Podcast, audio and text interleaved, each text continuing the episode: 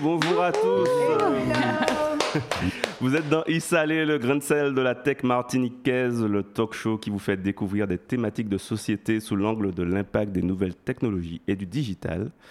J'aime dire qu'on parle d'usage et non de technologie, mais en vrai, on est tellement entouré de passionnés qu'on se retrouve tout le temps euh, à parler euh, du digital et de techno. On a du mal à s'en empêcher.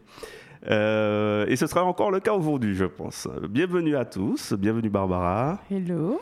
Bienvenue Roland. Salut. Comment vous allez? Très bien. Très bien, comme un dimanche de fête des mères. Oui, effectivement. je, tenais à dire effectivement que j'avais des invités incroyables qui sont là pour la, malgré, on va dire, la fête des mères. Euh, Barbara, mais également notre invité qu'on va présenter tout à l'heure. Et puis Roland aussi, hein, Roland est papa, donc à un moment donné, euh, non, non, si, non, non, laissez-la rentre pas à la maison, maman, si vous je pense qu'il va se faire ah, euh, défoncer à un Exactement. moment. Exactement. Où est-ce que tu vas ce matin? Euh, vous êtes de plus en plus nombreux à nous écouter, merci. N'oubliez pas de vous abonner sur toutes les plateformes de streaming audio, également sur YouTube. N'hésitez pas à partager, à liker. Et connectez-vous également à notre Instagram, Issalé, sans l'accent évidemment, podcast, Issalé Podcast, tout collé. Euh, sur Instagram. Remercie également nos partenaires, donc Nasdi et Tan Audio. Tan Audio sur Instagram également, vous pouvez vous connecter, T-A-2-N-A-U-D-I-O. Ça commence légèrement à frétiller, ça vient, ça vient tout doucement. Euh, donc cette semaine, j'ai dit effectivement qu'on accueille euh, une femme, une maman. Euh, c'est notre première invitée féminine, ah. donc euh, très heureux euh, de t'accueillir, Estelle. Merci. Le jour de la fête. Bienvenue. En plus. Alors Estelle, tu es, tu es juriste et nous t'accueillons justement parce que la thématique du jour est les défis juridiques posés par l'utilisation des technologies. Donc tout le monde sait à peu près bon, ce que c'est le, le, droit, à peu près.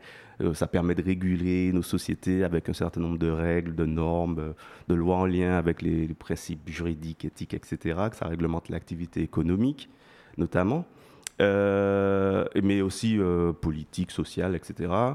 Et comme c'est intrinsèquement lié à notre société, donc ça évolue tout le temps, en permanence. Et euh, bien évidemment, également avec les avancées technologiques qui révolutionnent notre, nos sociétés. Donc on va certainement parler protection des données, implications juridiques de l'utilisation des réseaux sociaux, de la réalité virtuelle, de la responsabilité des intelligences artificielles. Euh, tous ces sujets brûlants euh, très actuels et qui vont certainement façonner ou qui façonnent déjà en fait euh, notre avenir juridique. Alors ma première question, elle est à vous, Barbara Roland vu que, comme quasiment tout le monde en Martinique, vous avez fait la première année de droit au campus de Cher, que vous n'avez pas obtenu, comme tout le monde.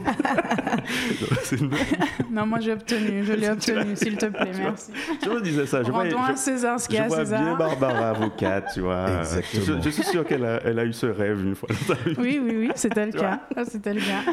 Euh, donc, du coup, c'est un domaine qui t'a intéressé?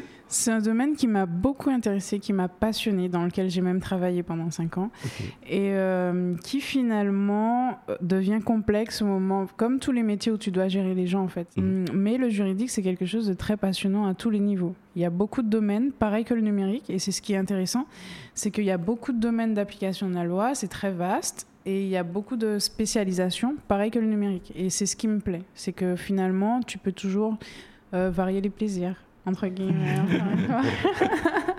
ok, du coup, tu, tu, poursuis, tu continues à faire de la veille Est-ce que c'est l'actualité juridique ça Pas te, vraiment. Ça continue, je, je, le fais dans le cadre, euh, oui, du, du, marketing et du numérique, Mhm. mm -hmm. mais je ne le fais pas juste euh, par passion comme j'aurais pu le faire avant. Ok. Et toi, Roland? Complètement l'inverse, ça m'intéresse pas du tout. non, je rigole en fait. C'est toujours bien en fait d'avoir un cadre posé, mais c'est vrai que j'y pense toujours après coup. Donc on lance les projets, on est à fond dedans, ouais. on essaie de rêver les choses, et c'est bien d'avoir en fait dans les équipes quelqu'un qui dit eh, attention, attention. Après là, il faut cadrer effectivement un certain nombre de choses. Tout à fait. Ouais, c'est clair. Et c'est vrai que j'ai plus pour tendance en fait à on fait, puis on va voir comment on cadre les choses euh, ouais, ouais, derrière. Ouais, c'est normal. Oui, oui, oui. Ben, pour ma part, je pense que c'est juste, euh, voilà, je suis l'actualité euh, vaguement, donc je suis au courant de ce qui se passe, mais effectivement, dans nos projets, pas forcément euh, le, le, un réflexe. Donc effectivement, après, bon, ben, tu t'y connais pas, tu prends un, un, un expert. Mais euh, bon, voilà, ok. Donc Estelle, tu es juriste depuis près de 15 ans. Oui. ça commence à faire beaucoup. Depuis 2009, hein. bah ça fait une belle expertise. Donc, euh, et du coup, comment, enfin, comment on devient juriste? Quel a été ton parcours à toi? Ok, ben mon parcours. Euh, euh, c'est vrai que ben, quand, avant d'avoir mon bac, je savais que je voulais euh, travailler dans le domaine du juridique. En réalité, je voulais être avocate parce que j'avais comme référence euh, Perry Mason et Ali McBeal. Comme nous tous. comme nous tous, je pense, oui. Avec cette idée de pouvoir euh, plaider devant les tribunaux. Et donc, du coup, je me suis inscrite à la fac avec l'idée donc de, de, faire ces fameuses études de droit. Et je pense que dès la première année, j'ai été un petit peu refroidie à l'idée de travailler en cabinet d'avocat parce que les retours étaient assez négatif, on n'était pas forcément euh, bien traité euh, dans, dans ce cadre-là. Et, euh, donc très vite, j'ai fait ce choix dans mes études de droit de de ne pas rentrer dans cette démarche de devenir avocate, mais juste être praticienne du droit. Donc c'est vraiment la notion de, de, juriste en tant que tel. C'est celui qui dit le droit, celui qui le pratique. Euh, comme vous l'avez bien dit, du, le, droit, ça touche à, à tout, hein, tous les sujets de la société. Donc euh, il a fallu à un moment donné euh, s'orienter vers un domaine en particulier. Et c'est vrai que j'ai choisi euh, le domaine de l'entreprise, le droit de l'entreprise, parce que justement les questions concernant les personnes euh, ne m'intéressaient pas en, tant que telles, puisque euh, voilà, c'est quand même rentré dans dans la vie euh, des, des, des, personnes et de pouvoir leur apporter des solutions sur des problèmes. Voilà, on fait un choix de de pouvoir être un petit peu dans, dans le domaine du social hein, finalement. Euh, donc euh, j'ai obtenu ma licence en droit de l'entreprise. Ensuite, ben, j'ai continué dans, dans, dans, ce sens avec euh, un master en conseil juridique et fiscal. Et euh, le master 2, j'ai eu cette volonté de, euh, outre le droit, de connaître un petit peu plus le, le monde de, de l'entreprise. Donc j'ai fait, j'ai passé une compétence complémentaire en management des organisations. Donc en fait, c'est un peu l'équivalent de ce qu'il fait en, en, école de commerce, sauf que je suis restée dans le dans le milieu euh, universitaire. Et euh, dans le cas donc de, euh, de ce master 2, j'ai eu l'occasion de faire un stage, hein, comme comme il se fait tout, classiquement. Et j'ai atterri donc dans une entreprise de services numériques. Euh, une petite start-up qui développait des logiciels à, à, destination des acteurs de la filière agricole pour pouvoir commercialiser leur, euh, les, matières premières sur les marchés financiers. Donc euh, très technique, euh, très pointu et, et c'est vrai que j'ai eu ma, mes, mes, missions principales étaient plutôt de l'ordre de, de pouvoir encadrer les relations de euh, cette fameuse euh, société euh, de services numériques vis-à-vis de, de, leurs clients et de pouvoir ben, justement dégager toutes les questions de responsabilité s'il y a un problème vis-à-vis de l'outil quand on sait que sont en jeu des ben, de, de l'argent des matières premières enfin quand même euh, des gros points importants. Donc, euh, je me suis euh, vraiment spécialisée dans les contrats informatiques durant cette période de stage qui a, eu, qui a pu se renouveler à plusieurs, à plusieurs reprises. Et, et, à l'issue de, de, de, mon diplôme, j'ai pu continuer à travailler au sein de, de cette entreprise, cette petite start-up qui aujourd'hui, en tout cas, fonctionne très très bien. Ok. Je suis plutôt contente. J'ai pas eu de retour.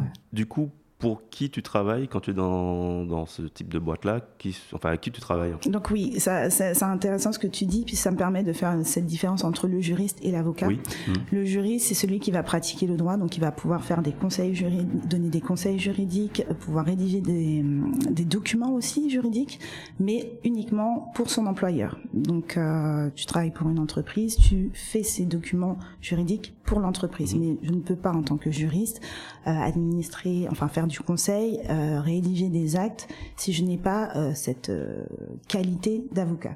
Et ça, c'est vraiment la grosse distinction à faire entre le métier de juriste et le métier d'avocat. Donc, dès lors que je suis employé par par une entreprise, par un organisme quelconque, je peux ben, travailler sur toutes les questions de droit et qui s'appliquent justement au, domaine dans lequel l'entreprise, l'organisme, euh, comment dire, euh, pratique, enfin, pratique travail. Mais, mais du coup, euh, ce métier de juriste, enfin, de mon point de vue, j'ai un peu l'impression que c'est un peu l'étape indispensable pour accéder potentiellement à d'autres métiers. Donc toi, tu, tu, as voulu être avocate, tu as commencé par là peut-être. Il y a peut-être d'autres métiers également. Est-ce que c'est vraiment le cas? Est-ce que au-delà du métier de juriste, c'est surtout cette formation juridique qui te permet d'avoir un regard sur bah, les règles qui s'appliquent dans, dans, différents domaines, puisque quand on fait des études, ça reste très généraliste, généralisé, pardon, et c'est vraiment sur la fin où on se spécialise. Mais c'est une porte d'entrée à une compréhension, une connaissance d'un d'un secteur en particulier et c'est vrai que c'est très facile de, de rebondir après euh, trois quatre années de droit pour euh, pour euh, pour euh, comment dire s'intéresser peut-être à un autre métier mais en mmh. ayant un background et une connaissance assez solide de base sur un sur un autre sur un autre métier un autre secteur Ok. Et ta spécialisation euh, NTIC, enfin je sais pas ce qu'on, comment on doit le dire aujourd'hui. NTIC, c'est clair. Euh, tu l'as eu dès le stage et après tu, n'as fait que ça? Et je n'ai fait que ça. Euh, j'ai, quoi que non, j'ai eu euh, des petits CDD parce que dans le parcours classique de l'étudiant mhm. ou en tout cas du jeune diplômé, on passe par les stages, les CDD et puis un jour un CDI qui peut aussi très vite se terminer d'ailleurs. Mais la spécialisation, elle s'est faite bah, vraiment dans, dans cette idée où bah pareil, en tant que jeune étudiant, on prend du temps aussi à se enfin à l'époque en tout cas où on n'y avait pas encore l'accès à, autant d'informations sur les différentes formations et sur les métiers euh, dont les métiers d'avenir. Et, euh, et c'est vrai que j'ai pas j'avais pas choisi par défaut euh, de, de, travailler dans les nouvelles technologies. C'est vraiment à force de découvrir le, le, domaine, les enjeux, de savoir que ça reste un terrain qui est encore euh, manipulable dans le sens où euh, tout n'est pas encore régulé, ça, ça fait partie euh, mhm. du, du, sujet de, du jour, c'est de se dire que voilà un domaine de la vie de société, de la vie civile, où il y a encore beaucoup de, au-delà de flou juridique, où il y a encore de la matière à, à découvrir, parce que ça, ça va de pair avec, avec l'innovation. Oui, Barbara, tu as une question? Ouais, j'ai une petite question, parce que tu as dit que ça fait 15 ans en fait que tu es dans le domaine. Comment il y a 15 ans tu te dis, je me lance dans le numérique, je me spécialise dans ça? Parce qu'il y a 15 ans, on était quand même dans la genèse un petit peu euh, du digital, non, de façon générale. Donc qu'est-ce qui t'a plu dès le départ? Qu'est-ce qui t'a dit, ça c'est un truc d'avenir, il faut que j'y aille? Euh, ben, C'est vraiment le fait d'avoir découvert, découvert l'environnement startup dans le sens où euh, je trouve que ben, travailler avec des petits groupes de, de développeurs, euh, un commercial, euh, sur, ben, sur sur du numérique, je trouvais ça hyper intéressant. mais ne serait-ce que l'ambiance effectivement qui a qui a derrière la startup m'a donné vraiment envie de d'évoluer dans dans ce domaine-là. Du coup, alors toi, ton parcours, on va dire d'études n'est pas passé forcément par. Enfin, tu t'es pas spécialisé dans les études. Est-ce qu'aujourd'hui ça existe Est-ce qu'il y a des cursus euh, Oui, maintenant ça, ça, il y a eu entre temps en tout cas énormément de euh, de, de masters qui se qui se sont spécialisés, euh, enfin des, des, universités où on propose des masters. spécialisés dans le droit des nouvelles technologies, dans la protection des données, et j'en passe, hein, cybercriminalité. Enfin, il y y a vraiment de plus en plus, beaucoup plus qu'il y a 15 ans de cela. Ok. Ça devient incontournable quand on sait qu'on passe euh, minimum 4 euh, heures par jour sur son téléphone et que c'est pas forcément que pour euh, les appels, ça, ça devient indispensable. non, non, ce que, ce que, je voulais dire, c'est que si à l'époque il y avait beaucoup plus de, de, choix, en tout cas au niveau de ma fac, il y avait un, enfin quand je pouvais prendre cette orientation, le seul master qui était lié, c'était droit des télécoms et de l'espace. Pour moi, c'était même pas encore euh, le pur digital en tant que tel. Ouais, non, mais c'est de toute façon évident effectivement que ça devienne une spécialisation même au niveau des études parce que c'est transversal. On peut pas juste le faire par le bout du droit des entreprises, pas que ça aujourd'hui. Donc euh, effectivement. Euh, ok, et, donc, oui. non, non, j'allais juste dire que même sur d'autres formations hors juridique, c'est vrai qu'il est important de, de, pouvoir inclure la matière juridique, mais notamment avec toutes les questions qui découlent de, bah, de notamment de la protection des données. je, vais commencer. Euh, ça je vais commencer à Mais justement, euh, tu, voilà, ça fait une bonne transition. Euh, donc toi, du coup, tu exerces en entreprise. Est-ce qu'il y a, enfin, comment ça se passe? Est-ce qu'il y a un code particulier dédié au numérique ou peut-être, euh, alors on sait effectivement des réglementations particulières, je, pense que je connais la, réponse à la question, mais sur le reste, au-delà de la protection des données, et même en ce qui concerne la protection des données, concrètement comment ça marche? Est-ce que c'est le droit commun des entreprises? Et puis il y a quelques euh, réglementations par-ci par-là. Euh, comment, comment ça se passe? Oui, oui c'est vrai. Encore une fois, quand on voit les entreprises, c'est vraiment de savoir dans quel secteur ces entreprises évoluent, puisque pour chaque entreprise, il y aura une réglementation qui sera applicable. Et là, euh, où, où, ça va évoluer, c'est de savoir quel euh, quel, quel, est l'apport du, du, du, numérique et comment on, on, va faire de pair avec euh, bah, toutes ces nouvelles informations, comment la transformation digitale s'implique dans un secteur en particulier. Euh, donc on, on, arrive souvent à cette conclusion que le droit vient souvent après la technologie. Donc on est plutôt, en, en, tout cas au niveau du législateur, à essayer de rattraper un petit peu les usages qui sont déjà réalisés. Mon meilleur exemple étant la loi Adopi quand euh, voilà, on était déjà mhm. euh, des pros de piratage illégal euh, et compagnie. C'est venu très tard et puis finalement ça n'a pas su répondre à, à, ce besoin de, de, mieux réguler. C'est qu'on a voulu protéger ben les comment dire faire valoir le, le, droit de la propriété intellectuelle. C'est là où on se rend compte qu'en général le législateur euh, arrive bien après donc euh, qu'une technologie soit sortie. Et, et euh, c'est vrai que des fois ça peut être de véritables de véritables échecs. Mais voilà je pense que l'expérience fait que de plus en plus on veut réagir vite. C'est c'était notamment le cas pour la réglementation autour de l'intelligence artificielle. Mais étant donné que bah, pareil ça cette technologie continue de, de, se développer ben il faut toujours réadapter donc le, le, le process mais quelle est la, quelle est la mécanique du coup? Qu'est-ce qui qui est-ce qui regarde ce qui se passe? Qui est-ce qui enfin bah, est-ce qu'il y a des organes particuliers qui observent euh, je sais pas, la vie sociale, la vie économique, oui, bien sûr, et qui fait des recommandations. Euh. Oui, euh, l'organe en tout cas que personnellement je suis le plus dans, dans ces questions-là, c'est bien évidemment la CNIL, donc la Commission nationale sur l'informatique et, la liberté. mais c'est vrai qu'elle elle, elle, elle, participe pardon, au développement de la société en émettant des, des avis pour, pour mieux encadrer pardon, les, mmh. les nouvelles pratiques. Donc il y a une surveillance qui se fait, ça c'est sûr. Après, on regarde aussi les, éventuels contentieux et litiges qui, apparaissent au fur et à mesure et qui font rentrer ben, des, questions spécifiques à l'utilisation d'une technologie et qui, euh, lorsqu'elle devient très récurrente, amènent à, se dire qu'il faut peut-être mettre un cadre, un cadre qui viendra toujours protéger en, en avant euh, première le, le, consommateur ou en mhm. tout cas l'individu, le citoyen.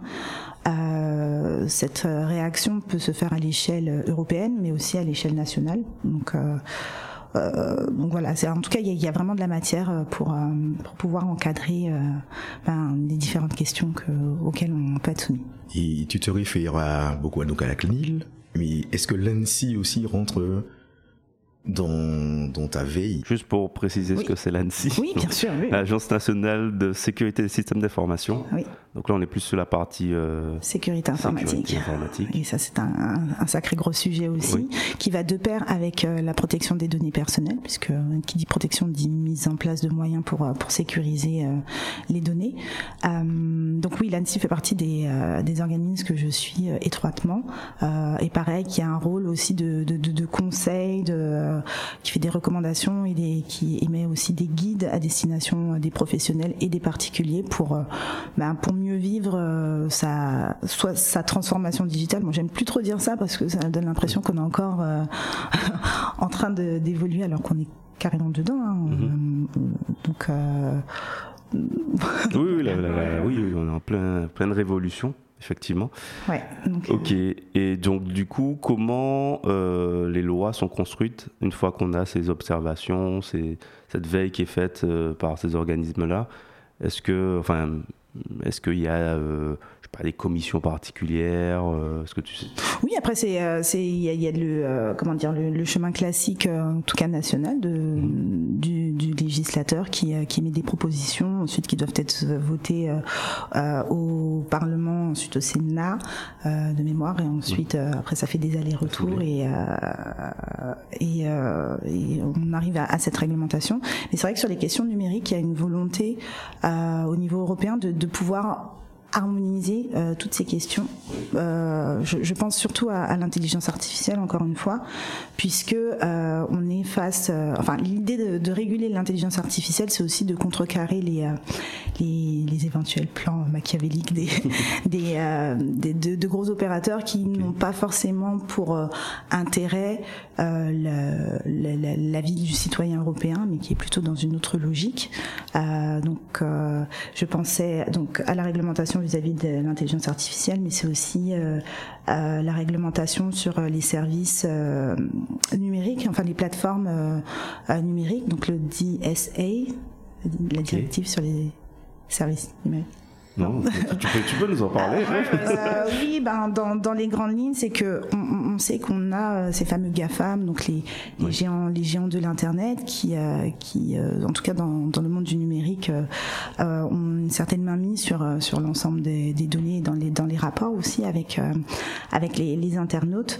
Donc il y a une volonté au, du, du, législateur européen de pouvoir mettre plus de contraintes vis-à-vis de, de, ces, de ces euh, organismes, donc ceux qui détiennent notamment des plateformes numériques avec euh, ben, un, un, un, certain trafic, euh, où on commence à catégoriser justement ceux qui vont rentrer dans ce qu'on appelle les GAFAM. Mmh. Euh, Aujourd'hui, il y aura une, un autre terme qui est très technique, c'est VLOP, enfin enveloppe. Okay. Euh, donc c'est vraiment tous ceux qui ont un, un, très gros trafic, à, à, qui on va demander un certain nombre d'obligations de transparence sur la manière comment euh, ils gèrent leur, plateforme, dans euh, la manière dont les algorithmes notamment sont, sont conçus pour euh, bah, encore une fois, pour éviter de rentrer dans, dans, des, euh, dans des schémas ou des automatismes où l'utilisateur le, de la plateforme devient, entre guillemets, esclave, euh, si mmh. je puis dire, et puis de garantir donc la protection des données, mais aussi d'autres droits fondamentaux comme liberté d'expression, comme... Euh, euh bon, c'est, ce sont les principaux dont je vous parle. Euh, donc voilà, il y a, y a, une réglementation qui, qui, est sortie récemment, en novembre, et qui doit se, se déployer au, au, fil d'un calendrier qui a qui est plus ou moins définie, sachant que la première étape était de pouvoir identifier quelles sont ces fameuses plateformes euh, de services numériques. Il y a aussi les, opérateurs de, enfin des, de recherche en ligne aussi qui sont pris en, qui sont pris en compte dans, cette réglementation. Et euh, comme je disais, c'est euh, vraiment derrière de pouvoir leur imposer un certain nombre de, règles et de, contrôler un petit peu ce qu'ils font pour pour mieux maîtriser les pratiques qui se font dans, sur Internet, hein, de manière okay. très générale. Après, ça n'exclut pas non plus les, les, euh, les, les obligations des plus petits. C'est-à-dire oui, qu'en soi, c'est dès lors qu'on a euh, qu'on euh, qu'on qu qu dispose d'une plateforme en ligne avec des échanges avec les internautes, on, s'engage en fait euh, à, à, répondre de, de, ces fameuses obligations de, de transparence et donc voilà dans, dans okay. les très grandes lignes. Donc en gros, on va dans, sur une clarification juridique de la responsabilité de ces plateformes-là, si euh, j'ai bien compris. Oui, oui une, re, une, recherche de, de, responsabilisation et de prise en, en compte des, euh, des, de ces fameux droits fondamentaux dont on parle euh, du citoyen. Il y, y, a vraiment cette, euh, cette logique des législateurs de, de pouvoir défendre le, le, citoyen lambda européen de, euh, ben, de tout ce qui pourrait mal se passer dans l'utilisation de, de, services euh, numériques. Ok, moi j'avais une question un peu, on, là, on a beaucoup parlé du droit appliqué aux nouvelles technologies, mais est-ce qu'à l'inverse, il y a des nouvelles technologies appliquées au droit, c'est-à-dire des outils qui vous permettent, vous, en tant que juriste, avocat, etc., de mieux travailler? Alors oui, oui, il en existe depuis euh, longtemps, c'est juste qu'à l'époque, on enfin moi à mon niveau, euh, je ne faisais pas une identification spécifique de, de, de, ces outils qui aident à la pratique euh, du droit notamment, mais euh, dès lors qu'il y a des utilisations de bases de données, voilà, il y a des outils qui permettent de mieux rechercher dans la base de données des, des informations qui seront relatives à un sujet en particulier. Donc c'est essentiellement ce, ce type d'outils qui, qui sont utilisés pour faciliter la tâche. Maintenant, outils renforcés avec encore une fois l'intelligence artificielle artificielle, intelligence euh, artificielle générative qui plus est, qui peut être utilisée, mais pareil, actuellement, ce sont des, des, de vraies questions qui sont posées dans la pratique du droit, de savoir dans, dans quelle mesure on peut être amené à, à utiliser euh, ce type de technologie. Euh, J'ai vu récemment un, article d'un avocat américain qui, dans sa plaidoirie, avait fait appel à l'intelligence artificielle et avait cité des... Euh, comment dire des, euh, une jurisprudence donc c'est-à-dire des qui s'était basée sur euh, des décisions précédentes pour appuyer son, mhm. son, son, son, discours sa plaidoirie et qui en réalité était euh, totalement fausse. C'est le comble. Donc ça, ça, ça montre bien que l'utilisation qui, qui, qui, est faite de, ben, de, l'intelligence artificielle au-delà d'être encadrée par le législateur elle doit quand même répondre d'une pratique responsable en tant que praticien du droit où on ne pourra pas être remplacé par, par, par, la machine en tout cas. Mais, moi je tiens à dire que quand même euh, l'utilisation des technologies est bien dans le, dans le cadre juridique puisque du coup euh, on a vu depuis à peu près 10 ans euh, le barreau se dématérialiser avec e-barreau par exemple, le RPVA qui est le réseau privé virtuel des avocats. Mm. Avant, il fallait aller au tribunal, déposer tes conclusions, bref, c'était très très fastidieux pour les avocats, ça faisait beaucoup de paperasse. Et du coup, maintenant, tout ça se fait directement en ligne. Et c'est là où rentre encore, euh, où vient euh, toute l'histoire des données personnelles, de la sécurité. Qu'est-ce qui se passe si ce genre de site-là est piraté, par exemple Parce que ça, c'est quelque chose où transitent des, des, pièces personnelles. Tu peux avoir des pièces d'identité, des actes de naissance, euh, etc., plus des, des conclusions qui relèvent d'histoire de la vie privée mhm. parfois et même euh, du secret professionnel. Donc qu'est-ce qui se passerait si par exemple ce type de site était piraté La responsabilité serait de qui euh, Qu'est-ce qui se passerait pour la personne euh, en question dont les données sont, sont, volées ou piratées?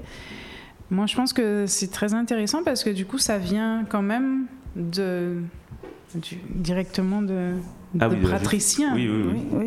Euh, alors finalement, là, le, le, praticien en, question et, euh, et, tout autre organisme tombe sous le coup ben, de cette fameuse réglementation liée à la protection des données, puisque dès lors que une structure, euh, un organisme, donc que ce soit public ou privé, dès lors qu'il collecte, euh, accède et, et, manipule des informations sur des individus, il a des obligations à respecter, de, de, de conformité, mais surtout de mettre en place un certain nombre de règles qui permettent déjà d'informer les personnes sur ce qu'on fait de leurs données, euh, de pouvoir, euh, comme je disais, sécuriser les informations en question et de pouvoir répondre en tant que responsable euh, des éventuelles fuites. Donc, on, revient à cette application du RGPD s'il y a une fuite sur ce, ce, fameux site et ce que ce soit des avocats, mais ça pourrait être une entreprise, une administration publique, euh, vraiment tout organisme doit, doit, répondre de ces questions-là. Et en tant qu'individu, dès lors que euh, des informations qui nous concernent ont été euh, divulguées ou en tout cas ont fait l'objet d'un dysfonctionnement qui a une répercussion euh, préjudiciable sur, sur sa personne, sur sa vie économique, elle a cette possibilité de se retourner contre la personne qui détenait, enfin la personne de l'organisme qui détenait ces informations et de pouvoir potentiellement réclamer les dommages. Et ce serait la même chose si c'était une intelligence artificielle, un agent autonome, un robot qui euh, provoque un accident à, ma connaissance, aujourd'hui, euh, la responsabilité d'une, on va dire, d'une intelligence artificielle défaillante va revenir sur sur euh, le comment dire, j'allais dire, le développeur, le concepteur de, mmh. oui, voilà, l'éditeur, merci, de cette euh, de cette technologie. Néanmoins, bah, justement parce qu'on est encore dans, dans cette réflexion de comment réguler, l'idée aujourd'hui, c'est c'est de pouvoir, enfin dans, la réglementation qui se fait autour de l'intelligence artificielle, c'est de pouvoir utiliser des outils euh, d'intelligence artificielle qui limitent les risques euh, qui porterait sur euh, euh, l'atteinte à la vie privée, sur, enfin, je, je, suis très très très portée sur ça, mais les enjeux mhm. majeurs, c'est vraiment c'est vraiment ça. Quand on raisonne, qui est-ce qu'on protège le citoyen européen Donc, si on se retrouve à comment dire à, à utiliser de tels outils qui, qui portent un risque, donc l'éditeur est responsable, mais aussi celui qui va l'utiliser bien évidemment. Si on prend le cas de justement de ChatGPT qui est sorti depuis novembre 2022, adapté en fait euh, justement dans ce domaine de la loi, par exemple, il y a euh, GPT. Donc en fait, c'est un développeur qui a mis en fait en place un robot conversationnel orienté en fait sur justement les textes de loi. Je crois qu'il y en a 148 000 qui sont répertoriés en fait d'articles. Et euh, typiquement justement, si on doit se retourner vers quelqu'un, si les réponses et l'utilisation qu'on en fait de ces, de, de, ces textes de loi s'avèrent fausses ou euh, voilà qu'il y a préjudice derrière, on va se retourner vers le développeur qui a monté en fait cette plateforme qui qui s'appuie, qui est basée donc sur une IA qui a été développée par entre guillemets des Américains en mode un peu plus ou moins open source donc là, à ce moment-là, on se retourne vers qui pas, En tout cas, pas le développeur tout de suite. Euh, ce sera d'abord par celui qui aura utilisé et qui aura eu fait une faute professionnelle hein, en, en, comment dire, en donnant un mauvais conseil. Là, on rentre dans un cadre qui est déjà existant. Maintenant, il y a cette possibilité pour euh, celui qui a fait sa faute de pouvoir la, la reporter euh, sur euh, sur comment dire l'éditeur de l'outil, à condition bien évidemment que on puisse prouver que euh, comment dire que, que la faute euh, est, euh, est due à soit un dysfonctionnement ou autre. Mais là où j'ose espérer, c'est que quand on utilise un, un outil quelconque, qu'on puisse prendre connaissance des, éventuelles conditions générales ou conditions d'utilisation qui s'appliquent pour savoir ben, déjà quel risque l'on prend en utilisant un outil déjà qui est innovant, qui est aussi, et c'est important de le dire, qui sort un petit peu de, de, de la compétence euh, nationale, puisque utiliser des outils mhm. américains, c'est répondre à une euh, euh, comment dire une réglementation qui est étrangère, qui n'est pas forcément, enfin qui ne prend pas forcément en considération les enjeux nationaux ou, ou, ou européens.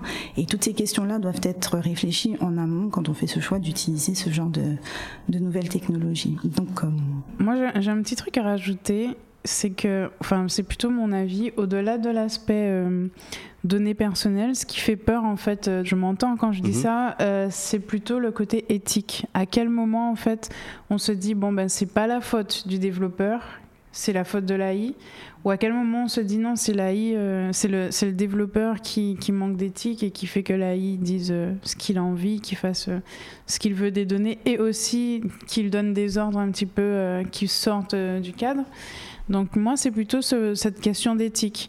À quel moment, en fait, juridiquement, on va traiter l'éthique de, des AI ah, ça, fait partie des débats qui sont vraiment en cours, hein. c'est vraiment de l'actualité. Maintenant, euh, enfin, au-delà des débats, c'est après de se positionner sur euh, quelle, quelle, quelle, logique est, suivie par, euh, par les législateurs. sachant que encore une fois, l'idée c'est de pouvoir défendre les intérêts de, l'individu, mais euh, les, questions restent euh, bien évidemment euh, hyper intéressantes et importantes. Ok, pour conclure cette interview, j'ai une toute dernière question. Tu parlais de conditions générales tout à l'heure. Est-ce que tu lis toutes les conditions? je, euh, c'est sûr qu'avant de les accepter, je vais jeter un œil. euh, des fois, je prends le temps vraiment de lire quand je vois que ça fait pas 30 pages. Okay. Euh, si c'est 10 pages en général, ouais, j'aime bien. Et puis ça dépend aussi de l'objet de, de, du, du, produit ou du, du, service que je, auquel je, je souscris.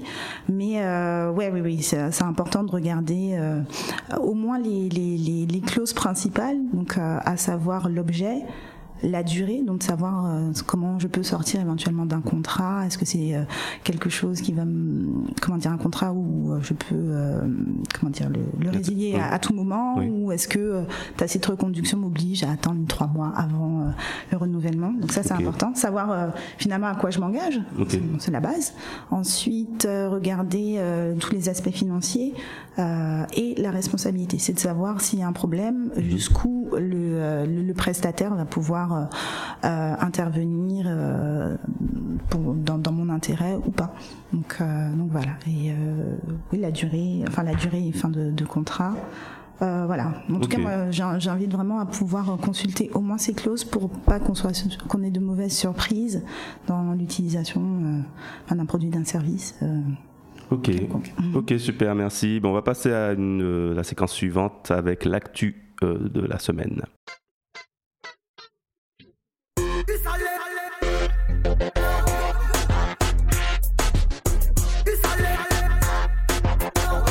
Ok, donc l'actu cette semaine, Estelle, tu voulais nous parler de la mort numérique. Euh, oui, bon, après, ça, pourrait être plus joyeux comme, sujet, mais ça reste un, sujet quand même important d'actualité en fait en continu.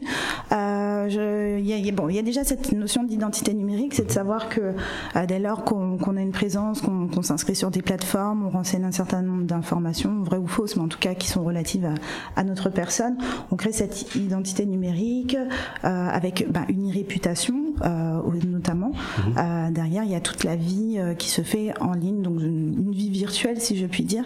Donc il y a beaucoup de choses qui se construisent par rapport à tout ça. je prends l'exemple du de la notion de jumeau numérique aussi, qui, qui, arrive progressivement. Donc le jumeau numérique, c'est on va on va considérer que c'est le duplicata de, de quelque chose d'existant, donc d'une personne, d'un système d'information, d'un produit quelconque, sur lequel on va opérer des, manipulations pour faire des tests, pour essayer de, faire avancer euh, un produit euh, euh, quelconque. Donc, bon, ça c'est dans les grandes lignes.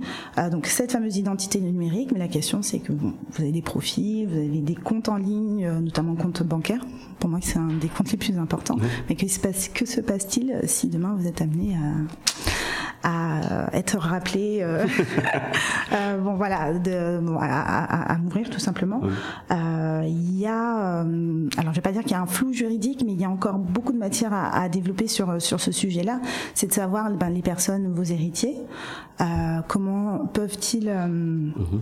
est-ce qu'ils peuvent d'ores et déjà avoir accès à vos données? Donc, il faut savoir qu'aujourd'hui, on a depuis euh, la loi mhm. pour la République numérique en 2016, il y a cette possibilité de faire ce qu'on appelle les directives, dans lequel on va laisser la possibilité, soit un héritier ou un proche, enfin une personne que l'on va désigner, de pouvoir reprendre, mhm. enfin de, de pouvoir, comment dire, exécuter un petit peu tel un testament le euh, toutes euh, les, euh, les, démarches à faire sur sur dans, dans, le domaine du, du numérique donc pouvoir accéder au compte pour informer les, euh, les différents euh, comment dire fournisseurs de, de, services, les plateformes, de pouvoir fermer, en tout cas de signifier qu'il y a eu un décès mm. et donc derrière de, de, pouvoir fermer les comptes pour qu'on puisse clôturer et finalement passer à, autre chose. Parce que les, les plateformes en elles-mêmes n'ont pas l'information euh, lorsqu'une personne part. Euh, maintenant, vis-à-vis de, de, cette réglementation de 2016, il y a quand même de, de, gros, euh, les, les, surtout les gros, donc Facebook, enfin Meta aujourd'hui et et Apple, à titre d'exemple, qui, euh, qui ont une section qui, qui sont dédiées euh, au contact legacy. Euh, donc c'est vraiment permettre à des personnes mhm. désignées en amont, avant le décès, de pouvoir reprendre la main pour finaliser euh, cet aspect-là. Donc euh, voilà, je voulais oh, c'est effectivement très intéressant. on a tendance à oublier, mais voilà, si on dit que les codes d'accès doivent mhm. rester cachés et ne pas les, les partager, il n'empêche qu'il faut quand mhm. même qu'il y ait au moins une personne qui puisse à un moment donné intervenir pour un pour, euh, euh, pour, régler au mieux, même si euh, c'est clairement pas évident. Ok. moi, j'avais une actu qui est complètement hors thème. je suis tombé par hasard sur un, article sur le France Antilles qui parlait de l'envoi de la Chine de son premier civil dans l'espace. Et du coup, j'ai lu l'article parce que je me suis dit, tiens, voilà, tiens, il se passe quelque chose en Chine. Et en fait, j'ai découvert plein de trucs dont on n'est pas au courant sur le programme spatial chinois qui est assez fou en fait en vrai. Euh, en fait, la Chine investit des milliards depuis euh, environ enfin, une décennie pour attraper le retard sur euh, les Russes et les Américains. Ils ont envoyé leur premier astronaute en 2003 seulement. Et ils ont depuis une station spatiale à eux-mêmes qui est pleinement opérationnelle là, depuis fin 2022. Et donc sur laquelle il va y avoir des gens en permanence qui vont faire des expériences de, de tout genre. Et je trouve ça, enfin, du coup, bon, peut-être que j'avais oublié, mais ce rappel-là m'a fait me dire, mais en fait, on a, euh, une vision aussi des choses, même sur la tech et compagnie, qui est quand même un peu biaisée. Euh, on nous parle tout le temps de SpaceX, etc., de la NASA, euh, et en fait, on ne sait pas trop ce qui s'y passe. Donc, j'avais noté, ils ont les expériences, voilà, ils vont faire des expériences, ils vont étudier des nouveaux phénomènes quantiques, des systèmes spatiaux temps-fréquence de haute précision, la vérification de la relativité générale et l'origine de la vie. Voilà, c'est juste, ça. Juste ça. Et donc leur station spatiale s'appelle Tiangong, qui veut dire palais céleste. Ça aussi, ça m'a fait. Génial. Mais voilà, c'est un monde vraiment différent. Et je me dis, ben, si euh, ChatGPT était chinois, peut-être qu'on aurait une approche différente et même une, couverture médiatique différente.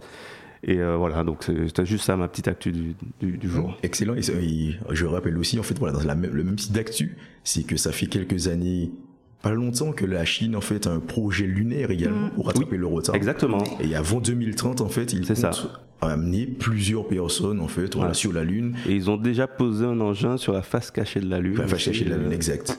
On ne sait pas ce qui s'y passe, c'est caché. Et on sait pas exactement, et on ne sait pas ce qu'ils y font. Donc, euh, les complotistes. Euh, c'est ça. attirent. Ah, J'ai trouvé ça assez marrant, donc euh, voilà, enfin marrant et interpellant. Voilà. Ok, on va passer au Desaléo tout de suite. Ah ouais, Desaléo, vas-y. Desaléo.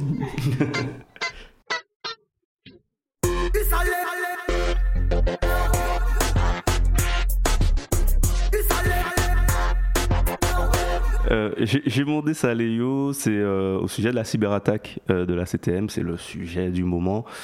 Euh, c'est pas tant pour voilà critiquer ou accabler qui que ce soit parce que bon voilà on, sait dans quel monde on vit aujourd'hui on sait que c'est la guerre et que bon après il y aura enquête il y aura voilà. On saura peut-être s'il y a eu négligence ou s'il y a eu un manquement quelconque mais c'est pas tellement le sujet. Moi mon sujet c'est sur le traitement médiatique. euh, je trouve que hum, ça, a été, c'était l'occasion en fait de vraiment parler du risque cyber.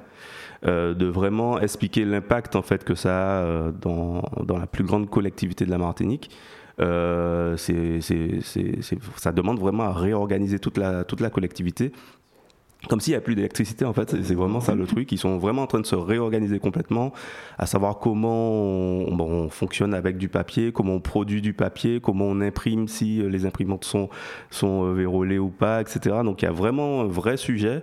Euh, J'y étais il n'y a pas longtemps et effectivement, il y avait un sujet sur euh, comment on, réserve les salles pour faire des réunions parce que du coup, les anciennes réservations ne sont plus accessibles. Enfin, voilà, il y, a vraiment un, vrai impact. Et puis, au-delà de ça, il y a des aspects financiers, euh, les salaires. on en a un petit peu parlé dans les médias, mais ça s'est arrêté à là. Le paiement des, subventions, etc. Il y, a, plein de choses qui sont impactées. je trouve dommage qu'on n'ait pas pris le, le, sujet vraiment pour interpeller l'ensemble de la population sur le risque cyber.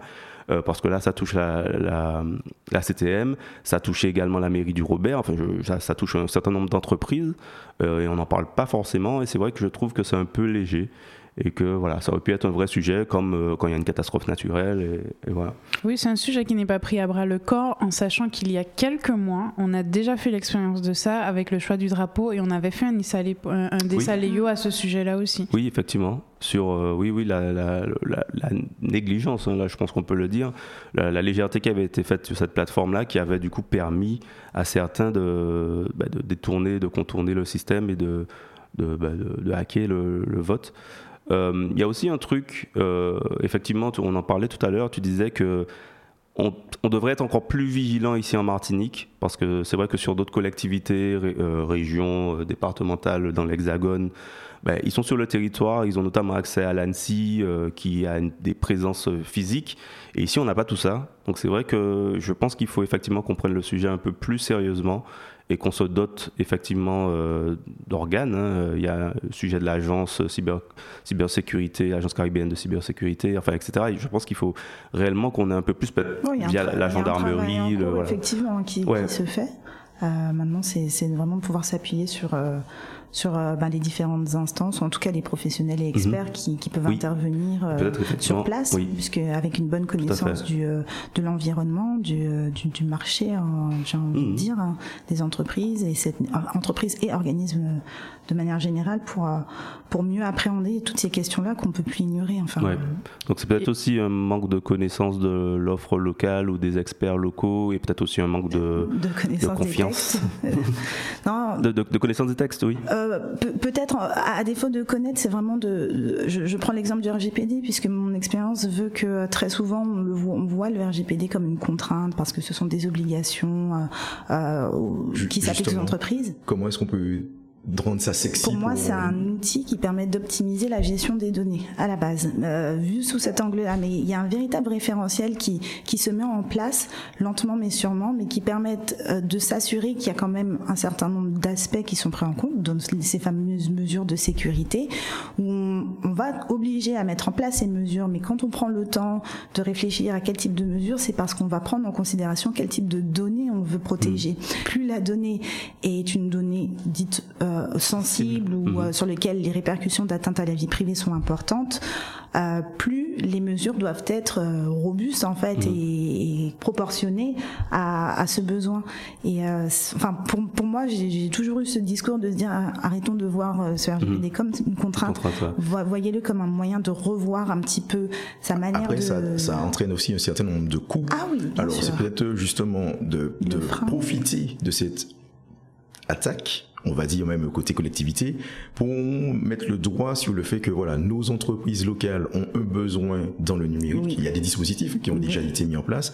Un des prochains dispositifs serait de dire, OK, on a 33 000 TPE en fait en Martinique. Oui. Voilà, voici en fait, entre guillemets, nous ou moi, CTM, je vous accompagne à effectivement que l'ensemble des entreprises euh, soient RGPD like. Et typiquement, compliant. voici l'enveloppe dont vous disposez pour pouvoir le faire. Oui, Je trouve qu'il y a aussi un, je trouve qu'il y a aussi un côté, euh, on veut réinventer la roue.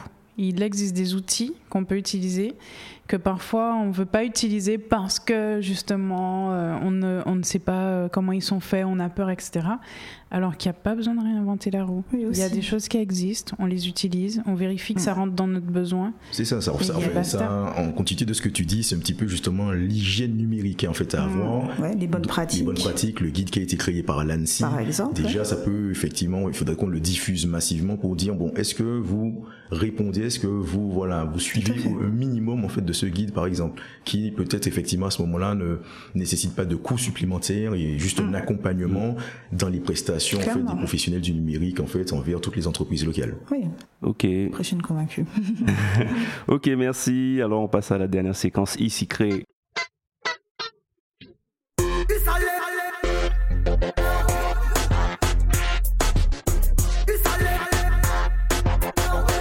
Alors Barbara disait qu'elle avait un ici créé aigre doux. Il est plutôt aigre ou il est plutôt doux? Il est entre les deux en fait. deux. Si je vous dis arnaque friquée politique, ça vous parle? Hmm, Pas trop on dirait un, Oh, Euh, de mauvais la vie, film. La vie, la vie de tous les jours. Magali Berda, Booba, ça vous ah parle oui, c'est un petit peu plus. Ça, ça vous parle un peu plus. Alors, c'est un sujet qui traîne depuis longtemps et qui finalement commence par être traité en ce moment. C'est euh, l'adoption d'une proposition de loi qui va réguler un petit peu l'activité des influenceurs sur les réseaux sociaux. Pourquoi pour moi ça rentre dans, les, dans le dessaléo et dans le ici créé parce que finalement c'est une bonne chose. C'est une bonne chose qu'on commence à se dire voilà ces gens-là ils font pas que du bien. Euh, et très souvent c'est très l'inverse d'ailleurs. Mhm. Euh, mais qu'en même temps, on prenne pas le problème encore une fois à bras le corps. On prend le superficiel. Voilà, il faut qu'on, faut pas parler euh, de, de, de, de soins esthétiques, faut pas parler de médecine, faut pas parler de ça. Mais qu'en est-il de la pornographie, de la sexualisation en fait de tout? Qu'en est-il de, du faux rêve qu'on te vend que t'as pas besoin de d'étudier ou de faire quoi Mhm. que ce soit de ta vie d'ailleurs pour réussir? Il suffit Mhm. de prendre des photos, tu réussis, alors que c'est pas vrai. En tout cas, c'est pas vrai dans tous les cas. Ça peut l'être hein, quelque part, mais je, je, je l'expérimente pas personnellement. Et euh, pour moi, en fait, c'est quelque chose euh, qui n'est pas encore assez pris à bras le corps, mais c'est Mhm. bien qu'on commence à en parler. Donc c'est pour ça que je dirais que c'est un aigre doux. Voilà. Ok. Mais est-ce que euh, quelque part aussi, c'est pas parce qu'il existe déjà des lois, en fait, qui, euh, alors peut-être pas sur les influenceurs en tant que tels, mais la tromperie, enfin la publicité mensongère, etc. Et qui fait que ben, on fait un peu des lois euh, un peu à la mode pour parler du sujet, tendance, etc. Et qu'en réalité, ils vont pas au fond des choses. Aussi peut-être parce qu'ils connaissent pas. Alors je sais qu'il y a une commission, il y a eu, un, je sais plus comment ils appellent ça, une commission d'enquête. Enfin, je, sais qu'il y a eu euh, des, influenceurs qui ont été euh, interviewés, audités, etc. Donc euh, peut-être qu'effectivement il y a eu un vrai travail. Mais est-ce que c'est pas effectivement juste parce qu'on s'appuie déjà sur les lois existantes? Je, je, je crois pas. Je, ouais. je vais laisser Estelle répondre, mais moi je crois pas parce que du coup, au niveau du marketing, quand tu fais un panneau 4 par 3 par exemple, tu sais que c'est de la publicité. Mhm. Tu sais qu'on est Oui. en train de t'envoyer une publicité. Je vois ce que tu veux dire. Par contre, quand tu es influenceur, tu sais pas qu'on est en train de t'influencer. Et si tu es influençable, c'est Ouais. encore pire parce qu'on est en train de te dire, mec, moi je gagne euh, un million d'euros sans rien faire. Et tu peux le faire aussi. Dans Mhm. ton cerveau, ça se dit, ah ouais, je peux le Oui, faire oui. aussi. Alors Ah ouais. que c'est pas la même chose quand Ouais. on te fait un panneau 4 par 3 la vie est moins chère, euh, on a réduit les prix de 500 euros. Mhm. Tu vois, c'est pas pareil. Ouais, Ouais, bah, on est toujours, on est là encore dans dans l'idée de pouvoir euh, prévenir des éventuelles dérives que qui, qui est de, de suivre un influenceur et puis déjà de savoir qu'est-ce qu'on entend par un influenceur, à partir de quand on, Oui. on a une certaine responsabilité Oui. vis-à-vis euh, vis-à-vis des autres et, euh, et non ouais y a- y c'est nécessaire. C'est nécessaire de pouvoir encadrer, puis sensibiliser aussi, notamment les jeunes qui, ben, de par euh, ce système d'avoir accès à cette information quand même en permanence, enfin s'il n'y a pas un contrôle parental derrière, euh, à quel point ça peut impacter la vie euh, bah, de la jeunesse. Donc, euh, moi, je- ça me paraît vraiment très important. Et puis, euh, au-delà de ça, au-delà du jeune, c'est aussi le consommateur, c'est celui qui euh, qui, euh, Qui est influençable. qui- oui, voilà, qui est clairement influençable à partir de d'émotions, enfin de savoir vraiment au- au-delà de l'influenceur, c'est quelle stratégie euh, ils mettent en œuvre pour euh, pour avoir ben, plus de, de followers et orienter les, Mhm. euh, son, son propre public. Donc l'idée c'est aussi de pouvoir responsabiliser euh, tout individu qui se lance dans, dans ce, ce Dans type ce- de, ouais. de pratique. Parce que je ne sais pas si vous aviez suivi cette actualité justement qui concerne les influenceurs euh, qui vendent du rêve et qui disent j'habite à Dubaï, Oui. etc. Qu'est-ce que tu fais pour habiter à Dubaï? Euh, Répondez dans les commentaires parce que ça, je veux savoir si les gens ont suivi ça. Mais qu'est-ce que les gens faisaient pour habiter à Dubaï et se payer la vie qu'ils méritaient Pour moi, Mm. lorsque j'ai vu cette vidéo, c'est la vidéo la plus choquante que j'ai vue de ma vie, personnellement. Ouais. Après. euh, est-ce Oui. qu'on va jusque-là pour devenir influenceur? Oui, oui, effectivement, c'est compliqué. Ok, super, ben merci, merci à tous Ah, euh, merci pour à votre vous participation à ce podcast très riche, je pense. Je Ah pense oui, qu'il va il y a plaire. maté- de la matière. Oui, très intéressant. Et ben on se retrouve à la prochaine. Et n'oubliez pas votre piment. Ciao Bye bye. Bye bye.